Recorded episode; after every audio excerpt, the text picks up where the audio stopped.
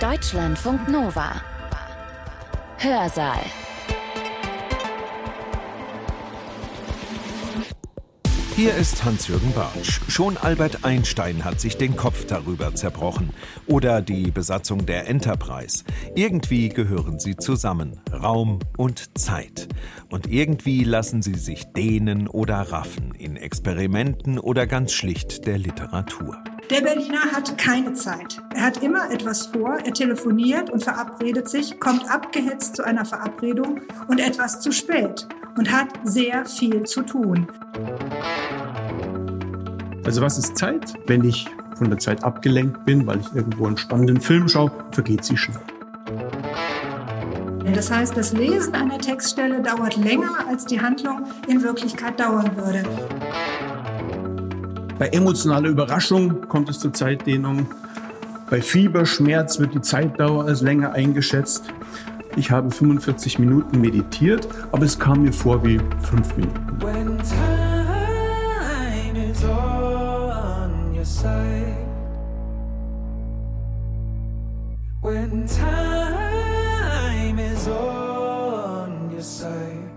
Zwei Hörsaal-Podcasts zum Thema Zeit. Heute im Mittelpunkt der Zeitforscher Marc Wittmann. Er versucht herauszufinden, warum sie manchmal vergeht wie im Fluge, warum sie manchmal stillsteht, warum sie manchmal ganz langsam dahinzuschleichen scheint. Jetzt kommt das Geld hier ins Phrasenschwein, wenn ich sage, Zeit ist nicht gleich Zeit. Doch genau das ist das Forschungsergebnis von Dr. Marc Wittmann, der zugleich Humanbiologe und Psychologe ist. Gesprochen hat er auf einer Fachtagung der Ruhr-Universität Bochum, die vom 5. bis 6. November 2021 stattgefunden hat. Dort hat die Universitätsklinik für psychosomatische Medizin und Psychotherapie des Landschaftsverbandes Westfalen-Lippe sich mit dem Thema beschäftigt, Beschleunigung und Entschleunigung immer schneller, immer höher, immer weiter war gestern. Ihr werdet also jetzt spüren, dass Wittmann zu seinen Fachkolleginnen und Kollegen spricht, wenn er sagt, Sie denken vielleicht, dass Sie jetzt so ein bisschen mit Abstand über ein Thema etwas hören, das vielleicht gar nicht so viel mit Ihrer täglichen Arbeit zu tun hat. Aber ich glaube, ich kann Ihnen zeigen, dass es durchaus sehr viel zu tun haben wird. Und zwar, ich habe hier einen Punkt aufgenommen, ganz zu Schluss hier in dieser Agenda, therapeutische Konsequenzen. Um dahin aber zu kommen, dass ich von therapeutischen Konsequenzen spreche, will ich erstmal einen kleinen Aufbau machen, Grundlagen der Psychologie und Neurobiologie erklären zur Frage, wie kommen wir zu unserem Gefühl von Zeit, das ja das Thema dieser zwei Tage war. Und da ist dieses, nennen wir es mal Rätsel der subjektiven Zeit, weil es tatsächlich nicht so ganz klar ist, wie das psychologisch oder auch im Hirn generiert wird, unser Gefühl. Es sind auf jeden Fall ein paar Komponenten dabei, von denen ich sprechen werde. Es ist Aufmerksamkeit, Gedächtnis, Emotion, Körpergefühl. Und nach diesen grundlegenden Worten werde ich dann etwas zum Alltag sagen, warum die Zeit so schnell vergeht. Dieser typische Ausspruch, ich habe keine Zeit und Aspekte der Temporegulation. Und dann möchte ich auf außergewöhnliche Bewusstseinszustände und Zeit eingehen. Und da geht es also um die Modulation von Zeit und Ich. Und das hat, denke ich, dann auch therapeutische Konsequenzen, wie man das einbauen kann in therapeutischen Kontext. Zunächst einmal, wenn es jetzt um Psychologie der Zeit geht, also die Definition von Psychologie, wie wir sie gelernt hatten, war ja, es geht ums Verhalten und Erleben des Menschen. Und das ist das Timing von Wahrnehmung und Handlung. Also es geht um die Synchronisation von Handlung und äußeren Ereignissen. Das Jagen, das Tanzen, das Quartett, das Musikalische, das zeigen ganz klar, um irgendwie erfolgreich in der Welt und in der Umwelt umzugehen, damit ich Nahrung finde, damit ich mit dem Partner exakt tanzen kann, Musik schön gehört werden kann, muss ich ein exaktes Timing im Millisekundenbereich haben. Wenn ich ein bisschen zu spät oder zu früh bin, trete ich meiner Tanzpartnerin auf den Fuß. Also das ist ganz wichtig. Das ist das eine, das ist der Verhaltensaspekt, aber der andere ist der Erlebensaspekt als subjektive Erfahrung. Und das macht ganz deutlich, wie also auch als subjektive Erfahrung in diesem Spektrum Langeweile, Zeitdruck, Zeit alltäglich eine Rolle spielt. Der erste, wenn wir so ein bisschen im soziologischen Kontext beginnen, Hartmut Rosa, der hatte eine soziologische Diagnose gemacht, wo es ihm um die Beschleunigung der Vorgänge geht in unserer Gesellschaft. Alle technischen und sozialen Vorgänge laufen schneller. Das hat die Information, die Kommunikation und der Verkehr. Ja, also über E-Mail brauche ich jetzt nicht mehr zu sprechen, was das bedeutet, aber auch der Verkehr, wenn man eine Tagesreise entfernt so sieht oder auch in der Literatur vielleicht im 18. Jahrhundert gelesen hat, dann bedeutet das was ganz was anderes als heute. Eine Tagesreise entfernt heute bedeutet, dass ich irgendwo in Peking landen kann. Also sogar der Raum verschwindet. Aber psychologisch hat das vielleicht auch einen Effekt, würde ich sagen, dass wir uns an diese kurze Wartezeiten gewöhnen. Wir haben also eine Entwöhnung vom Warten können, von dieser Möglichkeit, einfach mal ruhig dazusitzen und man könnte sagen, vormals kurze Wartezeiten sind uns heute vielleicht zu lang. Das wäre jetzt die psychologische Diagnose, abgeleitet von dieser soziologischen Diagnose. Und ich gebe hier ein Beispiel, das ich irgendwo mal im Internet gefunden hatte. Also die Bedeutung von Zeit vom Nicht-Warten können. In Kalifornien nahmen Übergriffe von Autofahrern auf Bauarbeiter einer Langstraße, auf der es regelmäßig zu Staus kam, so überhand, dass diese gänzlich für den Verkehr gestoppt werden musste. Autofahrer beschimpften und bedrohten die Arbeiter, Gewehrschüsse fielen, ein Burrito wurde geworfen, also wir sind in Kalifornien, ein Straßenarbeiter wurde mit einem Auto angefahren. Eine Arbeiterin spürte einen stechenden Schmerz am Bein. Auf dem Boden fand sie eine Schrotkugel, die aus einem Luftgewehr stammte. Die Sprecherin des kalifornischen Verkehrsministeriums erklärte, Menschen, welchen zu viel Wartezeit aufgebürdet wird, neigen dazu, die Geduld zu verlieren und zu überreagieren. Das hat was also mit Langeweile und auch Impulsivität zu tun und das führt womöglich zu Aggression, zu Gewalt. das hat sicherlich auch einen kulturellen Hintergrund, aber um was es mir geht, ist zu zeigen, wie sehr die Zeit etwas im Alltag mit uns machen kann. Okay, aber jetzt zunächst einmal ein bisschen so vielleicht so Fachbuchwissen oder so Grundlegendes zu psychologischen Modellen der Zeitwahrnehmung. Man kann ganz viele Zeittypen unterscheiden, Zeitphänomene unterscheiden, aber ganz wichtig sind zwei. Das eine ist die prospektive Zeitperspektive. Das heißt aber einfach nur, ich erlebe die Zeit im Moment, die voranschreitet. Und da wissen wir, geht es um die Aufmerksamkeit auf die Zeit, so die Ablenkung von der Zeit. Also wenn ich auf die Zeit achte, vergeht sie langsam. Wenn ich von der Zeit abgelenkt bin, weil ich irgendwo einen spannenden Film schaue, vergeht sie schnell. Aber was heißt das eigentlich, die Zeiten? Das ist jetzt dieses, was ich wieder anspreche, das Rätsel der subjektiven Zeit. Worauf achte ich denn, wenn ich auf die Zeit achte oder nicht auf sie achte?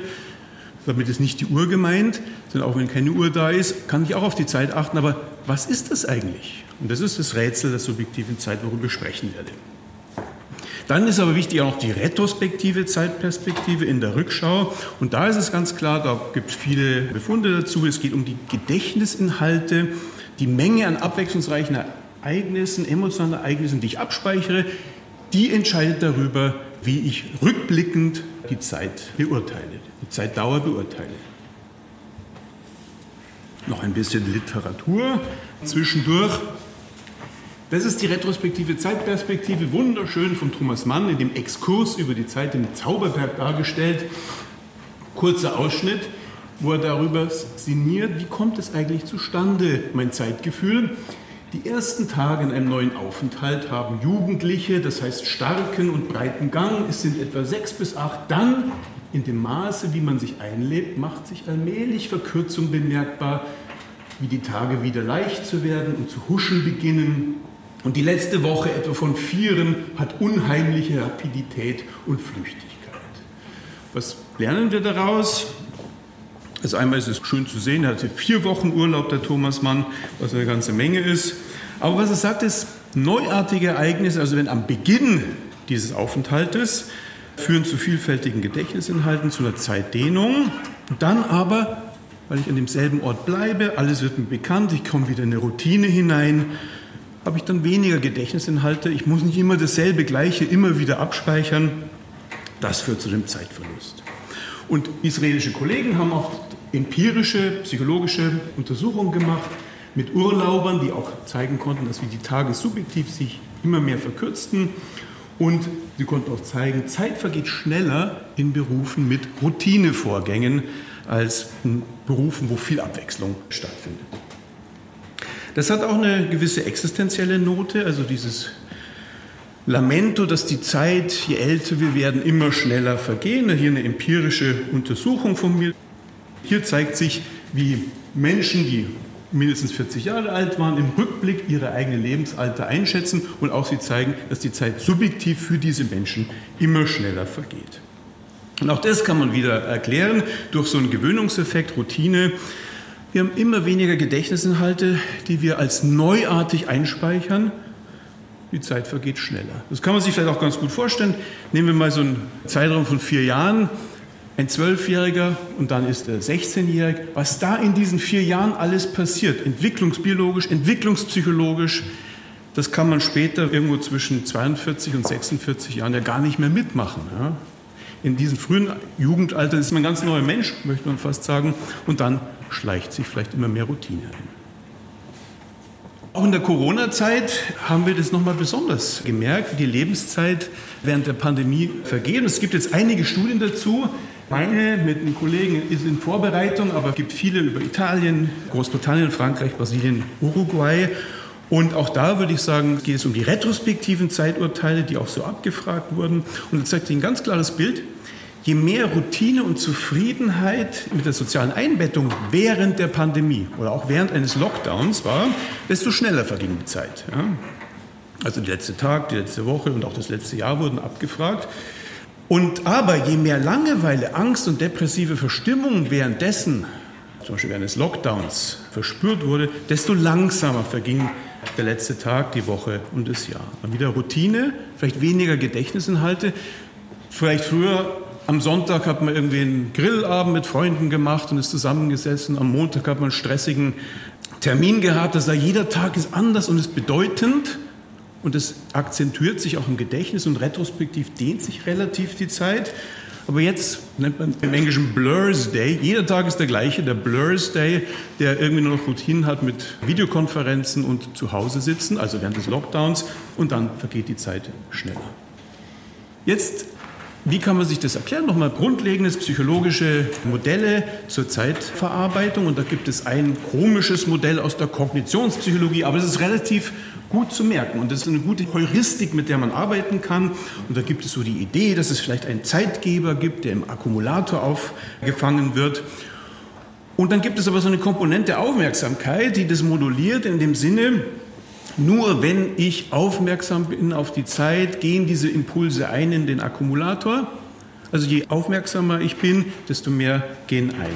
Wenn ich abgelenkt bin von der Zeit, weil ich irgendwo ein Buch lese, ja, dann gehen die Impulse nicht ein und die Zeit scheint einem schneller zu vergehen oder weniger lang gewesen zu sein.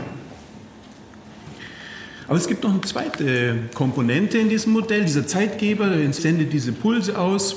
Also in Klammern, so läuft es im Hirn nicht ab, aber es ist, wie gesagt, eine kognitionspsychologische Heuristik. Und dieser Zeitgeber könnte auch unterschiedlich ablaufen. Also abhängig von meinem Erregungsniveau, ob ich ganz wild bin oder ganz entspannt bin, läuft dieser Zeitgeber unterschiedlich ab. Und je höher das Erregungsniveau, desto schneller gehen diese Impulse ein und desto mehr dehnt sich relativ die Zeit. Jetzt, wie kann man zum Beispiel so etwas untersuchen? Was wir gemacht haben, war mal eine echte Wartesituation unter Unsicherheit zu kreieren. Was haben wir gemacht? Wir holten Versuchspersonen hinein in unser Labor und sagten ihnen, wir werden gleich ein Experiment machen am Computer, aber Moment, ist es uns etwas schiefgelaufen. Bitte warten Sie hier in dem Raum, wir holen Sie gleich wieder ab. Es war aber nur die Cover Story, weil dann der Experimentator nach exakt siebeneinhalb Minuten wieder zurückkam.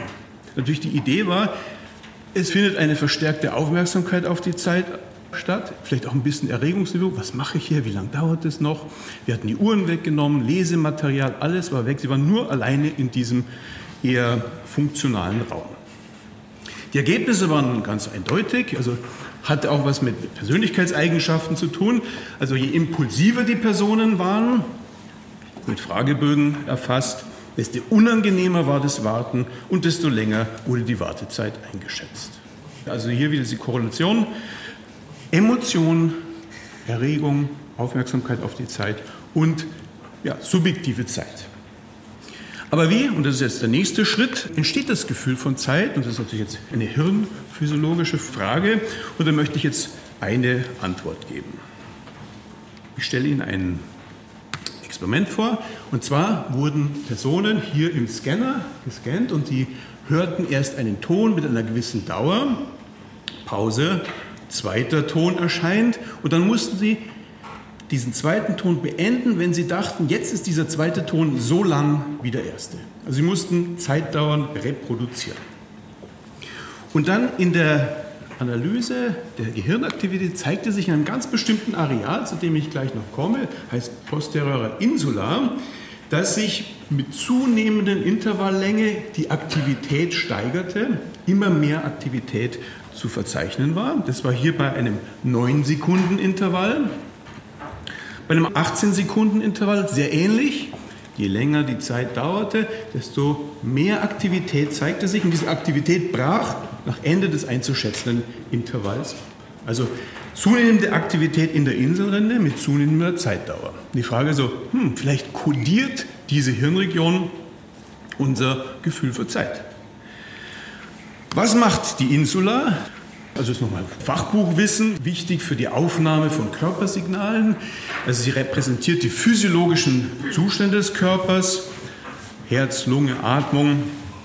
Sie ist aber auch, wenn man zum Beispiel an die Theorie von Antonio Damasio denkt, grundlegend fürs Erleben von Emotionen. Wenn ich verliebt bin, dann habe ich die Schmetterlinge im Magen. Wenn ich bös bin, dann fühle ich auch meinen Körper. Und es gibt viele Studien zu Funktionen der Insula die was mit Emotionen zu tun haben, aber auch so Dinge wie komplexe Entscheidungen, oftmals das Bauchwissen sind mit der Insula verbunden, Musikwahrnehmung, wo es um zeitliche Strukturen, Emotionen geht und dann auch die Meditation, wo es ja sehr häufig selbstreferenziell auf den eigenen Körper, die eigene Atmung geht. Wenn ich jetzt dieses Modell jetzt so ein bisschen erweitere, könnte man sagen, ja, vielleicht, was ich vorher Zeitgeber hatte, sind es die Körperimpulse, die aufgefangen werden, die Körpersignale, die die Zeitdauer repräsentieren. Also Zeit vergeht nicht außerhalb von uns, sondern sie werden durch uns selbst wahrgenommen, sondern durch uns selbst und durch unsere Körperwahrnehmung. Also wir mit unserem Körper sind unsere eigene innere Uhr. Das passt ja auch ganz gut zur Phänomenologie von Maurice Merleau-Ponty, der im Grunde genau das phänomenologisch aufgezeigt hat. Also was ist Zeit? Das wäre so eine Antwort, ist das körperliche und gefühlte Selbst. Jetzt kann man dieses Modell noch ein bisschen so hin erweitern. Also Zeitgeber, da geht es um die Körperzustände. Und wenn ich aufmerksam bin auf die Zeit, dann bedeutet es auch, ich bemerke mich selbst. Oder der Zeitgeber, wenn ich höheres Erregungsniveau habe, gehen mehr Körpersignale ein in einem gewissen Zeitraum. In diesem Kontext kann man jetzt ganz viele Befunde in der Literatur, in der Wissenschaft zusammenfassen und sehen, weil es zeigt sich zum Beispiel, dass Ereignisse mit emotionalem Gehalt zeitlich überschätzt werden relativ. Schöne Studie war, wie Angst korrelierte mit der subjektiven Dauer des ersten Fallschirmsprunges. Ja, da ist man in die Welt gegangen und hat es zeigen können, aber auch wir kennen das aus eigener Erfahrung oftmals in Schrecksekunden bei Unfällen dehnt sich die Zeit. Bei Fieberschmerz wird die Zeitdauer als länger eingeschätzt. Bei emotionaler Überraschung kommt es zur Zeitdehnung. Dann bei Anfängern der Meditation, vielleicht haben wir das alle schon mal erlebt, auch wenn wir keine großen Meditierer sind, so die ersten Meditations Dreiviertelstunden, wie lange das dauern konnte. Warum? die Konzentration auf sich selbst, die Körperprozesse und der Zeitverlauf wird verlangsamt. Das ändert sich dann mit Erfahrung in Meditation, aber gerade am Anfang ist es natürlich so, dass sich heute viele Leute dann auch Meditation vielleicht dann abbrechen, weil es ihnen einfach dann zu langweilig mit ihrem Körper selbst wird. Und eine Studie von mir und meiner Kollegin, Personen mit besserer Wahrnehmung des eigenen Herzschlages ja, schätzten Zeit auch genauer ein. Also ganz viel mit Emotionen, Körperzuständen in der Verbindung. Dann noch der nächste Schritt in die Psychopathologie. Es gibt natürlich verschiedene Störungsbilder und das ist ein bisschen differenzierter, aber zumindest in einer Richtung kann man bei bestimmten Syndromen zeigen, dass es häufig zu einer Überschätzung von Zeitdauer, zu einer subjektiven Verlangsamung vom Zeitverlauf kommt. oder oftmals so das Gefühl von diesem Feststecken in der Zeit. Das zeigt sich bei Patienten mit Depressionen. Ich habe das bei Patienten mit Krebserkrankungen und Angstzuständen in einer Studie zeigen können.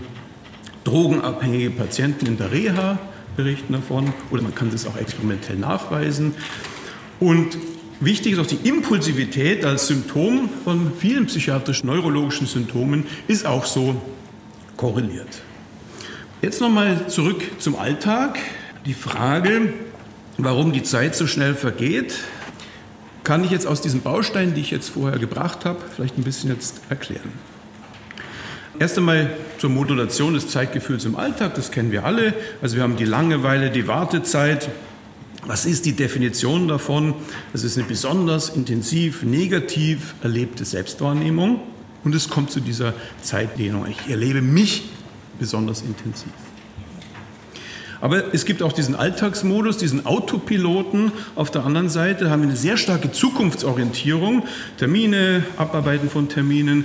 Das heißt, ich habe auch einen großen Zeit- und Ich-Verlust, weil ich irgendwo nur in den Terminen und in den Abarbeiten bin. Und dann am Ende des Tages fragen wir uns, ja, was habe ich heute eigentlich gemacht? Irgendwie habe ich ganz viel gemacht, aber ich kann mich nicht so recht an was erinnern. Das ist vielleicht auch dieser fehlende Donnerstag dem geschuldet. Also das heißt, wir haben eine Beschleunigung im Alltag und wenn ich jetzt wieder prospektiv, retrospektiv diese Unterteilung vorher nehme, immer schneller, immer gleichzeitig machen wir was, aber nichts mehr richtig und vertieft. Wir haben vermehrte Routine, Leben auf Autopilot, fehlende Präsenz, kein Ich erleben. Dann aber retrospektiv, wenn ich zurückblicke, da ich nichts mehr richtig und vertieft gemacht habe, habe ich weniger Erinnerungseindrücke und rückblickend also ist die Zeit auch schnell vergangen. Ja, also da gibt es einen schönen von Byung-Chul Han, eine schöne Zusammenfassung von dem, was ich da zeigte mit dieser Zielorientierung. Und er schreibt dann, orientiert man sich ausschließlich am Ziel, so ist das räumliche Intervall bis zum Zeitpunkt nur noch ein Hindernis, das möglichst schnell zu überwinden ist. Die reine Zielorientierung nimmt dem Zwischenraum jede Bedeutung, sie entleert ihn zu einem Korridor, dem jeder Eigenwert fehlt. Die Beschleunigung ist der Versuch, die Zwischenzeit, die für die Überwindung des Zwischenraumes notwendig ist, ganz zum Verschwinden zu bringen. Wie kann man dem begegnen? Das ist natürlich das Konzept der Achtsamkeit jetzt sehr populär. Was ist das Achtsamkeit? Könnte man definieren als der Versuch, im Hier und Jetzt, auch im Alltag zu sein. Und eine ganz profane Definition von Meditation wäre eigentlich, dass wir erlernen, stabile Aufmerksamkeit auf ein Objekt, häufig das Atmen, zu lenken, ohne von meinen Gedanken abgelenkt zu werden. Das hat John Kabat-Zinn auch so schön dann umgesetzt. Der Weg, um die gefühlte Zeit langsamer ablaufen zu lassen, ist, die gewöhnlichen Momente im Leben genauer zu betrachten, achtsamer zu bemerken und mit Bedeutung anzureichern. Kleine Momente werden zu veritablen Meilensteinen und deine Zeiterfahrung und das Tempo des Lebens werden langsamer. Wer jetzt heute genug gehört hat von Achtsamkeit und nicht so viel auch mit Meditation anfangen kann, was sind denn Gedichte ja auch anderes als achtsamer Umgang mit meinen Gefühlen, mit meinen Wahrnehmungen und diese notieren und aufschreiben. Das ist Achtsamkeit. Ja? Also auch weg von der Räucherstäbchen-Meditation. Achtsamkeit können wir integrieren in unseren generellen Alltag wieder zurück prospektiv, wenn wir jetzt so achtsamer sind, auch im goethischen Sinne, habe ich eine gesteigerte Aufmerksamkeit auf das eigene Erleben, also eine vertiefte Erfahrung, verstärkte Präsenzerfahrung und das dann retrospektiv habe ich eine größere Erinnerungsdichte und jetzt vergeht die Zeit langsamer. So, zum letzten Punkt, außergewöhnliche Bewusstseinszustände und Zeit und da werde ich wieder einiges zusammenführen und auch neueste Befunde in der Psychologie präsentieren. Auch meine Arbeit ist sehr stark geprägt von der Forschung von veränderten Bewusstseinszuständen. Und was ist damit gemeint? Also häufig passiert es, und ich habe jetzt so bei, ich werde kurz über Meditation, über Flotation Rest, Floating Tank sprechen und Psychedelika. Aber man kann natürlich noch ganz andere Dinge, könnte man auch. Und ganz andere Dinge behandle ich auch. Sex, Sport, Tanz, Trance, Musik, auch ganz wichtig, kann uns in veränderte Bewusstseinszustände bringen. Und häufig, was passiert ist, am Anfang habe ich eine intensivierte Selbstwahrnehmung, vielleicht sogar einen subjektiv verlangsamten Zeitverlauf durch eine gewisse Konzentration, aber dann kommt es plötzlich zu einem Wechsel und der zu einer Art Ich-Auflösung, Auflösung von Zeit und Raum führen kann. Warum ist es wichtig, jetzt auch bezogen wieder auf therapeutische Prozesse? Psychiatrische Syndrome, also wie Depression, Angst, Substanzabhängigkeit, sind charakterisiert durch eine übersteigerte Aufmerksamkeit auf das Selbst und die Zeitwahrnehmung, zu einer Zeitdehnung führend, wie ich auch vorher zeigte, und Verlust der Bindung an andere Menschen und die Umwelt. Und die zentralen Merkmale der außergewöhnlichen Bewusstseinszustände, aber sie wirken genau gegensätzlich. Ja?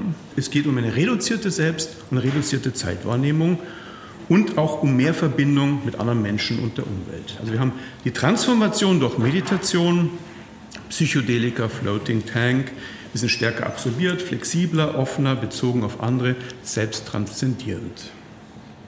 Ich habe jetzt viel von selbst gesprochen und ich, und jetzt will ich da nur kurze Unterscheidung machen. Auch wieder Art Fachbuchwissen. Wir können einerseits das körperliche Selbst und das narrative Selbst unterscheiden. Beide Punkte sind, glaube ich, ganz wichtig für das Verständnis des Folgenden. Das körperliche Selbst, da geht es ums minimale Selbst, das Ich, hier und jetzt, die Körperwahrnehmung. Und auf der neuronalen Ebene haben wir das interozeptive System, unter anderem den insularen Kortex. Das narrative Selbst, da geht es um ein extendiertes Selbst, ums Gedankenschweifen, Erinnerungen, Pläne, die ich habe. Und die neuronale Ebene ist auch definiert, also mit Abstrichen, so Default Mode Network, der singuläre Kortex, also die kortikale Mittellinie ist zumindest stark daran involviert. Erstmal zur Meditation. Also die achtsamkeitsbasierten Meditationsformen, da geht es ja um die Konzentration auf den Atmen, macht den Bodyscan. Es hat eine ganz starke also Präsenzorientierung. Es geht ums Gedankenkommen und Gedankenlassen im Hier und Jetzt. Und nachdem Körper, Selbst- und Zeitwahrnehmung intensiviert sind, kommt es zu diesem Wechsel mit bisschen Übung, wo es eine verminderte Körper-, Selbst- und Zeitwahrnehmung geht. Der typische Ausspruch ist ja, ich habe 45 Minuten meditiert, aber es kam mir vor wie fünf Minuten. Es gibt noch andere Meditationstechniken, zum Beispiel so Transzendentalmeditation. Das ist ja das stille, unterbrochene Aufsagen eines Mantras, ein heiliges Wort aus den Veden, ein heiliges Wort aus den Veden, ein heiliges Wort aus den Veden, das immer wieder wiederholt wird, welches auch wieder das narrative Selbst unterdrückt, das Gedankenschweifen unterdrückt und einen in das Hier und Jetzt kommen lässt. Aber wir sind ja jetzt auch hier in katholischen Landen und ich komme auch aus katholischen Landen. Nicht zu vergessen, wir müssen nicht nur irgendwie an ostasiatische Meditationstechniken denken. Der Rosenkranz, was macht der denn? Wenn wir im Rosenkranzgebet das Glaubensbekenntnis des Vaterunser, des Grüßet seist du Maria abbeten, machen wir nichts anderes als dieses Mantra abbeten und damit das narrative Selbst runterfahren und damit auch wieder zu einem verminderten Selbst- und letztendlich Zeitwahrnehmung zu kommen in einem außergewöhnlichen Bewusstseinszustand. Und das ist nur ganz kurz, also wissenschaftliche Evidenz für achtsam basierte Interventionen, für Depression, Schmerz, Raucherentwöhnung, Drogenabhängigkeit. Durch das Herunterfahren des Selbst und der Zeitwahrnehmung, würde ich sagen, kommen diese Erfolge zustande bei Depression, Schmerz, Raucherentwöhnung, Drogenabhängigkeit. Eine andere Methode, Floating Tank oder Flotation Rest, das kennen Sie vielleicht, das gibt es auch im Wellness-Bereich. Man liegt in so einer Kabine, mehr oder weniger groß, warmes, körperwarmes Salzwasser, in dem man schwebt. Es ist so salzgesättigt. Es ist dunkel, man hört nichts, man sieht nichts. Ich habe aber am Anfang eine intensivierte Körperwahrnehmung. Das lässt sich ja nicht ausschalten. Und da wieder ganz ähnlich wie in der Meditation, ich nenne es auch gerne Instant Meditation, kommt es zu einem Wechsel nach einer Zeit lang, wenn man da so drin liegt. Und es kommt zu einer verminderten Körper-, Selbst- und Zeitwahrnehmung. Auch da wieder eine massive Unterrepräsentation von Zeit. Ähnlich wie in der Meditation, dass man gar nicht gedacht hat, dass man so lange schon dort war. Höchste Entspannung und das auch wieder mit Effekten bei ersten Studien, die es dazu gibt. Mein Kollege Justin Feinstein hat es gemacht mit 50 Patienten mit Angststörungen oder stressbedingten Störungen, die nur eine einzige Sitzung an einer Sitzung Teilnahme über 45 Minuten und es kam zu signifikanten Reduktionen von Stress, Muskelspannung, Schmerz, Angst, Depression und signifikante Besserungen im positiven Wohlbefinden. Es war nur eine einzige Sitzung Und es waren sonst Patienten, die sozusagen resistent gewesen waren gegen andere Therapieformen. Nur die durften überhaupt daran teilnehmen. Und jetzt gibt es auch schon Studien mit mehreren Sitzungen. Auch in dieser Richtung geht es jetzt immer weiter. Wichtig ist auch noch, das sage ich jetzt nochmal, aber auch in Bezug auf die nächste Interventionsart, die Psychedelika, das ist kein Ersatz für Therapie, sondern natürlich nur eine Interventionsmethode, die kontextualisiert werden muss innerhalb von Therapie. Dass also Psychotherapeuten begleitend das machen können und das als eine Möglichkeit der Intervention auch nutzen können. Dann Psychedelika. Franz Wollenweider zum Beispiel in Zürich hat über Jahrzehnte die Auswirkungen von LSD und Psilocybin untersucht bei gesunden Erwachsenen. Und es zeigen sich ganz starke Korrelationen dabei von einer Ich-Auflösung, Zeitauflösung und Gefühl der Körperauflösung. Also auch wieder dieselben Prinzipien wie bei Meditation und im Floating Tank. Und es gibt viele Studien mittlerweile, die signifikante Verbesserungen bei Angstzuständen, Zwangsstörungen, Depressionen und Abhängigkeiten zeigen. Das war jetzt ein ganz schöner Parfoursritt von den Grundlagen eines Kognitionsmodells zu LSD. Und nochmal den Rückblick zu geben, also die Klammer zu machen. Wir haben erstmal gesprochen darüber, wie entsteht unser Gefühl von Zeit, das Rätsel der subjektiven Zeit. Ich bin zur verkörperten Zeit, zum Embodiment auf Englisch übergegangen und aktuelle Evidenzen gezeigt dazu. Dann bin ich zu außergewöhnlichen Bewusstseinszuständen gegangen. Es ist für mich wichtig zu arbeiten, weil ich dann zeigen kann, wie Zeit und Selbst gemeinsam hoch und runter moduliert werden können und habe auch die Anwendung für die Psychotherapie zeigen können, wo es um die Modulation von Zeit und Ich womöglich als die unterliegenden Effekte geht. Eine totale Zusammenfassung, wenn es als Take-Home-Message, was ist die Zeit? Retrospektiv geht es um Erinnerungen, Erlebniszeit prospektiv oder jetzt im Moment erleben. Es ist Präsenzzeit, Körperzeit, Gefühlszeit, Ich-Zeit. Also es geht um Zeit und Selbst. Und vielen Dank fürs Zuhören. Soweit Marc Wittmann und sein Vortrag Psychologie und Neurobiologie der Zeit, wie das Gefühl von Zeit entsteht und warum sie so schnell vergeht. Wittmann ist am Institut für Grenzgebiete der Psychologie und Psychohygiene an der Universität Freiburg tätig. Er schaut schon seit vielen Jahren in die Gehirne seiner Probanden und versucht herauszufinden, warum wir wie mit der Zeit umgehen oder noch einfacher sie wahrnehmen. Eben mal schnell, mal langsam, eben mal so, wie wir sie im Augenblick empfinden, oder in der Rückschau auf bestimmte Lebensereignisse, kurz auf unsere Erinnerungen. Martin Huber hat sich die moderne Zeitforschung einmal näher angesehen, hier ein Ausschnitt aus seinem Feature, in dem wer natürlich vorkommt, Mark Wittmann.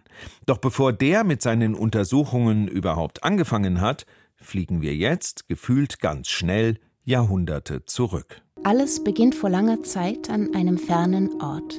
Dort, wo heute Algerien liegt, fragt sich der Kirchenvater und Philosoph Augustinus, ob es so etwas wie die Zeit überhaupt gäbe.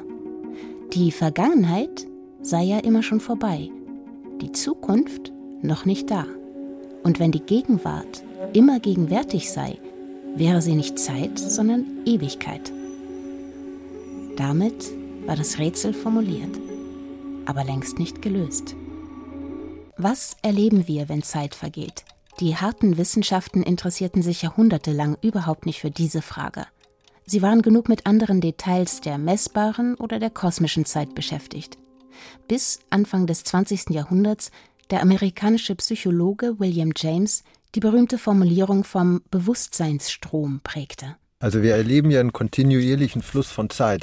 Georg Nordhoff, Philosoph, Neurowissenschaftler und Psychiater an der kanadischen Universität Ottawa.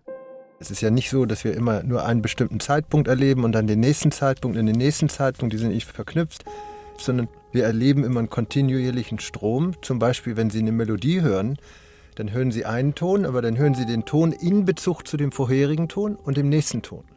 Hätten Sie nicht so einen Bewusstseinsstrom, würden Sie nur einfach eine Sequenz von Tönen hören aber keine Melodie, die aus der Verknüpfung der Töne resultiert. Während wir eine Melodie hören oder einen Satz sprechen, wird immer etwas integriert und dauerhaft festgehalten. Wäre das nicht so, könnten wir das musikalische Zusammenspiel der Töne gar nicht genießen und die Bedeutung des Satzes nicht verstehen, den wir aus aneinandergereihten Worten bilden. Das Zeitbewusstsein, meint daher der Psychologe Marc Wittmann, besteht aus zwei Komponenten. Das eine ist dieses Gefühl von Präsenz, von unmittelbaren Hier und vor allem Jetzt. Jetzt bin ich. Und das ist quasi das Gegenwartserleben. Und dann habe ich aber auch gleichzeitig, und das gehört als zweiter Aspekt auch zum Zeitbewusstsein, dieses Gefühl einer voranschreitenden, fließenden Zeit. Die Zeit fließt. Und trotzdem sind wir in ihr präsent und erfahren dauerhaft etwas als gegenwärtig und zusammengehörig. Kulturübergreifende Studien zeigen, dass Menschen Inhalte etwa drei Sekunden lang in ihrem Bewusstsein festhalten können und das als Gegenwart empfinden. Wir leben mit dem Zeitgefühl eines permanent dahinströmenden Augenblicks, der kein ausdehnungsloser Punkt ist, sondern Dauer besitzt.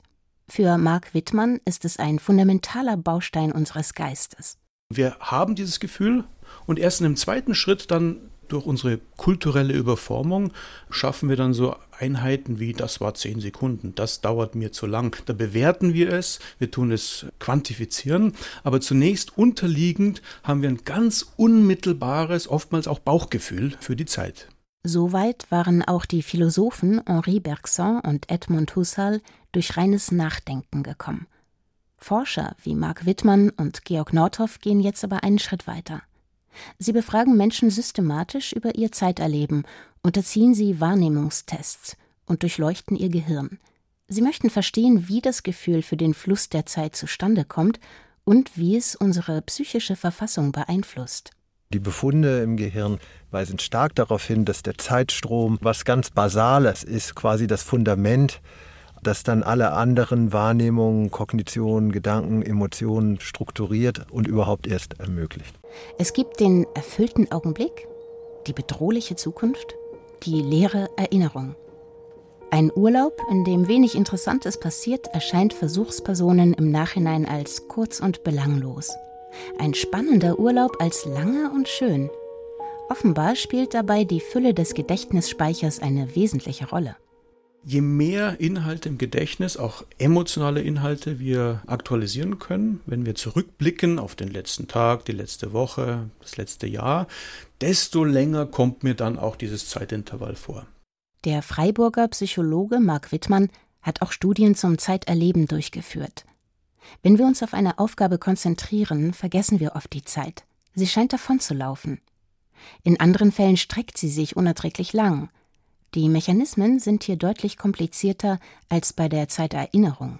Je mehr Aufmerksamkeit ich auf die Zeit lenke, desto länger kommt mir die Zeit vor. Es ist typisch Wartesituation. Ich warte auf etwas, entweder in der Zahnarztpraxis, ich warte, dass ich drankomme, habe vergessen, mein iPhone aufzuladen, es gibt nichts zu lesen, ich sitze da, Zeit vergeht nicht, weil ich auf die Zeit achte.